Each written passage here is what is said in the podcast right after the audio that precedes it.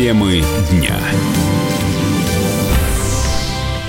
Соединенные Штаты готовы обеспечить Беларусь нефтью на 100%. Об этом заявил госсекретарь США Майк Помпео. Соединенные Штаты готовы помочь Минску создать свое собственное независимое государство, подчеркнул а, глава американской дипломатии. Политолог Дмитрий Балкунец уверен, Соединенные Штаты намерены продавать Минску нефть по завышенным ценам очевидно, что заявление он сделал не сам, это его Александр Лукашенко попросил помочь поставками нефти американской. Американцы видят здесь чистый корыстный экономический интерес для своих компаний, корпораций. Они заинтересованы в новых каналах сбыта своей нефти. Поэтому для Америки было бы достаточно интересно выйти на белорусский рынок а, с поставками нефти. Только цена этой нефти будет, очевидно, выше, чем российская. Это будет мировая цена плюс логистика, доставка. Америка не будет субсидировать белорусскую экономику, так как это делала Россия Российской Федерации и продавать нефть по каким-то особым ценам. При этом я не исключаю, что Беларуси будет предоставлена возможность, например, взять какой-нибудь американский кредит на закупки нефти американской или дополнительную откроют помощь финансовую для того, чтобы Беларусь могла покупать американскую нефть. Я, кстати, еще не исключаю такой вариант, что Лукашенко мог предложить американцам продать два нефтезавода. Он давно уже пытается всем продать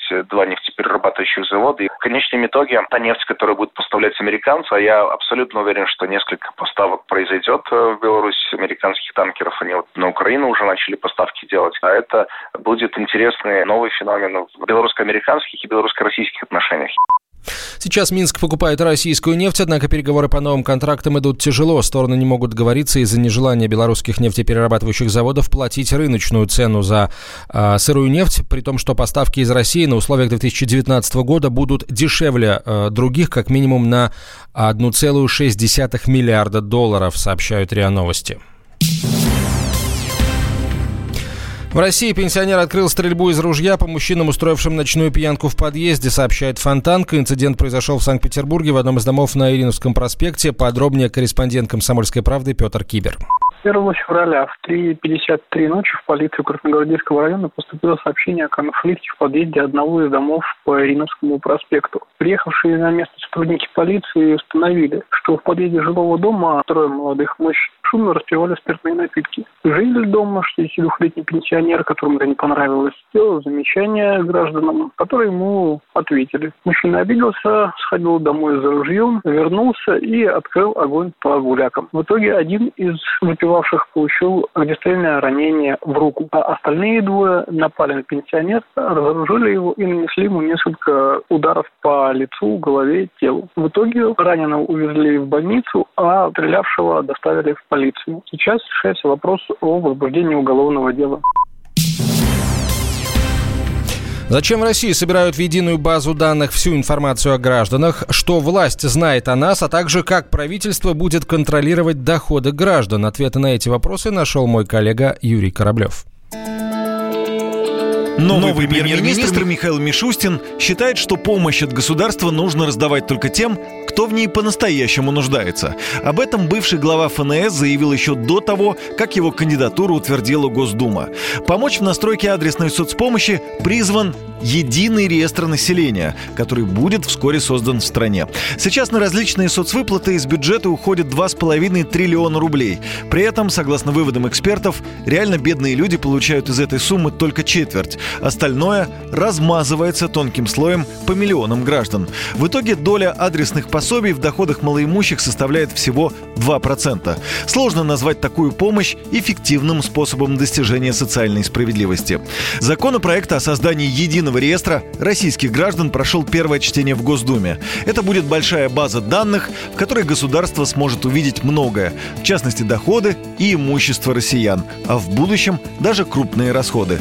Власти хотят видеть, сколько денег у людей, говорит заместитель директора Института социального анализа и прогнозирования РАНХИКС Юрий Горлин. Если, конечно, контролировать расходы человека, и если эти расходы э, будут не соответствовать э, легальным доходам, то как минимум возникает вопрос о том, что у человека есть какие-то другие источники доходов. Ну и вот тогда возникает как тема, надо ли ему предоставлять тогда социальную поддержку, должны ли эти превышения э, расходов над доходами подвергаться налогообложению, подвергаться обложению страховыми взносами и так далее, и так далее. Ну, как бы целый ряд вопросов, которые, опять же, я говорю, требует проработки. Реестр прикроет многие лазейки, которыми пользуются те, кто не хочет платить налоги. Например, человек получает в конверте приличную сумму, а в бухгалтерских документах его работодателя значится, что у него минимальный оклад.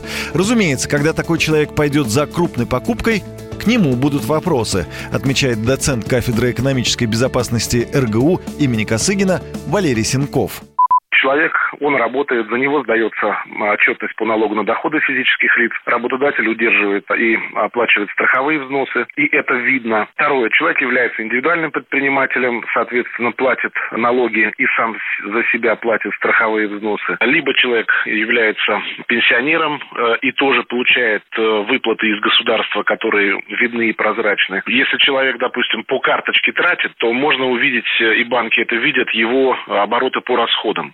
Же тоже официальная статистика о том, что порядка 20% э, э, населения трудоспособного находится, ну, не совсем в белой зоне, я бы так сказал, да, то есть есть те, кто вообще не получает доходов официально, есть те, кто э, работает в организации, зарплату организация платит на уровне ниже, чем среднеотраслевой, Похоже, уже в обозримом будущем мы придем к максимальной прозрачности. Тем, кому скрывать нечего, станет только удобнее, с налогами, с пособиями. А те, кто хочет обвести государство вокруг пальца, окажутся в непростой ситуации. Юрий Кораблев, Дмитрий Казуров, Радио «Комсомольская правда». Темы дня.